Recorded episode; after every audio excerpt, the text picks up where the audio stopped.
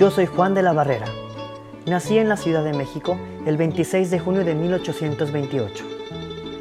Ingresé al colegio militar en 1841, cuando tenía apenas 12 años de edad. Era muy chico para ingresar, pero mi padre, que era general, consiguió que me aceptaran. Mi esfuerzo y dedicación en el colegio se vio reflejado y recibí el grado de teniente de artillería, arma con la que posteriormente defendería mi país. Cuando el ejército norteamericano invadió la Ciudad de México, recibí la orden de defender el bosque alrededor del castillo de Chapultepec.